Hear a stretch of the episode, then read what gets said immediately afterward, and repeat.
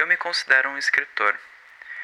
Eu tenho um livro impresso, eu tenho um podcast com todos os meus contos em narrados, eu tenho alguns ouvintes e eu sempre gostei de contar histórias, de viver, de criar, de escrever. Mas quando a gente estava junto, muita coisa acontecia.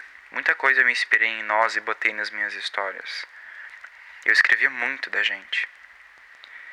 Só que tu sempre pareceu não curtir muito o que eu escrevia.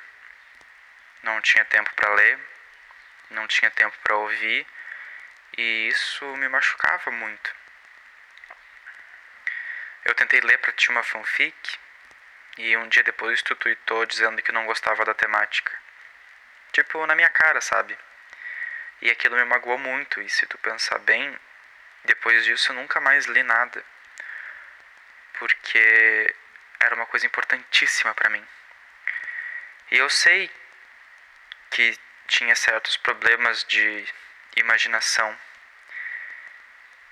E hoje eu estava lendo um livro e eu quero ler uma citação que diz. Bom, a citação é do Neil Gaiman e eu vou ler aqui o que ela diz. Não sei se escreveria uma citação se fosse eu que tivesse uma parede de biblioteca para desfigurar. Acho que eu só lembraria as pessoas do poder das histórias, de por que elas existem.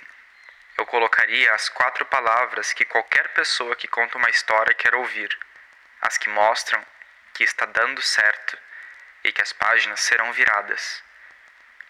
Essas quatro palavras. O que aconteceu depois? As quatro palavras que as crianças perguntam quando você faz uma pausa no meio de uma história. As quatro palavras que você ouve no final de um capítulo. As quatro palavras, ditas ou não, que mostram para um contador de histórias que as pessoas se importam.